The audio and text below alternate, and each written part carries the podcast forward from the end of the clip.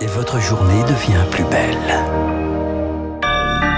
Merci d'écouter Radio Classique. Nous sommes le mardi 11 octobre et il est 7h30. La matinale de Radio Classique avec Renaud Blanc, édition spéciale et l'essentiel présenté par Charles Bonner. Bonjour Charles. Bonjour Renaud, bonjour à tous. À la une ce matin, l'Ukraine sous les bombes. Une série de frappes hier dans 23 régions dont la capitale, Kiev. Le bilan n'est que provisoire. 14 morts, 97 blessés, 80, 83 missiles tirés, une cinquantaine d'entre eux interceptés. La nuit a été calme, mais pour combien de temps? Car l'armée russe est en difficulté sur le terrain. De quoi faire craindre l'usage de l'arme nucléaire tactique? C'est réclamé par les soutiens nationalistes de Vladimir Poutine, mais difficile à croire pour le général Christophe Gomard, ancien directeur du renseignement militaire français. Je ne pense pas que les Russes le fassent. Sinon, c'est un suicide. Si jamais il utilisait l'arme nucléaire tactique, Joe Biden prévient qu'il détruirait la flotte de la mer Noire et un certain nombre de forces et de composantes de l'armée russe. Pour moi, déjà, le pas supplémentaire, il est franchi en tapant sur les villes, tel qu'il le fait aujourd'hui. Quelle est la marche suivante? C'est de poursuivre des attaques, que ce soit dans le monde de la cyberguerre, que ce soit dans le monde de l'artillerie réelle, tel que les Russes savent le faire et le font au quotidien. Si ce n'est que là, ils ont renforcé, ils ont redoublé l'action de leur artillerie. Et la phase supplémentaire, ça serait une mobilisation de masse fait, c'est ça l'étape supplémentaire, selon moi. Un propos recueilli par Marc Tédé. Pour le moment, la mobilisation n'est que partielle, mais concerne 300 000 réservistes. Une mobilisation qui fait fuir 700 000 Russes auraient déjà quitté le pays, selon certaines sources. Un vent de panique constaté par le comité des maires de soldats. Écoutez, la présidente de cette ONG, Valentina Melnikova. Depuis le début de la mobilisation, on reçoit jusqu'à 400 appels par jour. Des mères de soldats, des épouses, des sœurs, des grands-mères, mais aussi des jeunes conscrits qui ne savent pas quoi faire. Il y a aussi ceux qui ont déjà été envoyés en camp d'entraînement illégalement alors qu'ils doivent prendre soin d'un proche handicapé à la maison ou qui ont beaucoup d'enfants. Quand on voit des cas illégaux comme ça, on passe des appels, on écrit des plaintes, on essaye. C'est un moment très dur psychologiquement. Chacun a des histoires tragiques veut être rassuré et qu'on lui promette un miracle, mais on ne fait pas de miracle.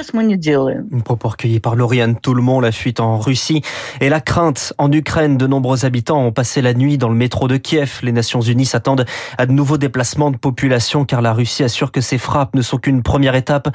Promet une réponse sévère après l'attaque sur le pont de Crimée ce week-end. Dans le camp d'en face, la mobilisation, l'Ukraine a accusé cette nuit la Russie d'être un État terroriste. Le G7 se réunit dans la journée avec la participation de Volodymyr Zelensky en visioconférence. Demain, réunion du groupe de soutien à l'Ukraine, 50 pays alliés de Kiev.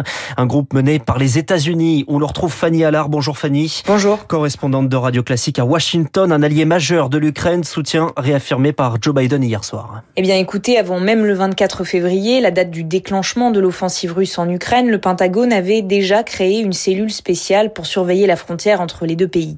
Et depuis le début de la guerre, cet état-major de crise rend compte en temps réel des évolutions du terrain au secrétaire à la défense, Lloyd Austin, et puis bien entendu à la Maison Blanche.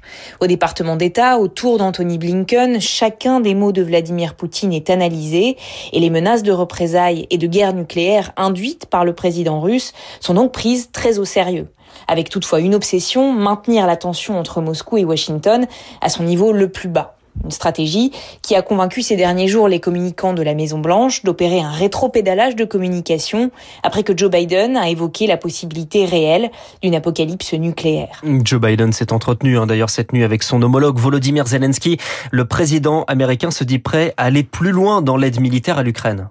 Oui, absolument. Joe Biden a même promis ce lundi au président ukrainien que les États-Unis continueront de fournir à l'Ukraine ce dont elle a besoin pour se défendre, y compris des systèmes perfectionnés.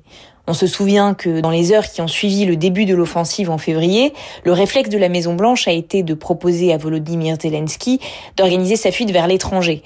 La réponse du président ukrainien avait alors été cinglante, je cite, Je n'ai pas besoin d'un taxi, mais de cartouches pour me battre. La formule avait fait mouche sur Joe Biden et son administration, qui depuis lors ont multiplié les livraisons d'armes et de munitions dans des proportions telles qu'on peut décemment considérer aujourd'hui quels sont les atouts grâce auxquels l'armée ukrainienne parvient encore à tenir tête à ses ennemis russes. Pour ne donner qu'un chiffre, le Pentagone a consacré plus de 15 milliards d'aides militaires à l'Ukraine depuis le début du conflit. Mais autant que les lance-roquettes de dernière génération, c'est bien le renseignement américain qui donne aujourd'hui à l'armée ukrainienne son temps d'avance et donc ses victoires récentes sur le terrain. Fanny Allard, la correspondante de Radio Classique à Washington et l'Allemagne va livrer également des batteries de missiles anti-aériens. Et la vengeance de Vladimir Poutine, la guerre en Ukraine, on y reviendra largement ce matin avec Christian Makarian et Tetiana Ogarkova, journaliste ukrainienne qui se trouve actuellement à Kiev juste après euh, ce journal. Il est 7h36 sur Radio Classique. Charles, l'actualité ce matin, ce sont également ces grèves dans les raffineries. Et une menace du gouvernement, Elisabeth Borne envisage de réquisitionner les raffineries. Elle réunissait hier quatre ministres de l'Intérieur, des Transports, de la Transition énergétique et le porte-parole du gouvernement. Façon de mettre la pression sur les syndicats et les directions de Total Energy et ExxonMobil en négociation sur les salaires. En attendant, le mouvement est reconduit aujourd'hui. Il s'étend même à une quinzaine de stations-service, dont près d'un tiers à l'échelle nationale sont en rupture de stock. Certaines professions demandent à être prioritaires. C'est le cas des chauffeurs de taxi.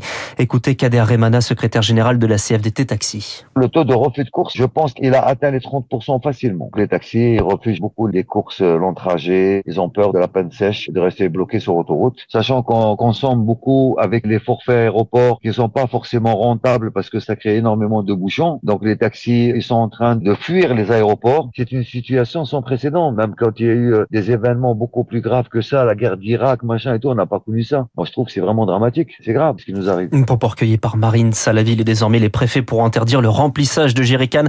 Dans le Var, le Vaucluse, par exemple, une limite de 30 litres par plein est imposée. Merci Charles Bonner, le journal de 7h30 présenté par euh, Charles que l'on retrouvera à 8h35 pour un prochain point d'actualité. Édition spéciale, vous le savez, consacrée à la guerre en Ukraine. Dans un instant, nous serons en ligne avec Tetiana Ogarkova, journaliste ukrainienne en direct donc de Kiev. Et dans ce studio, Christian Makarian que vous connaissez bien.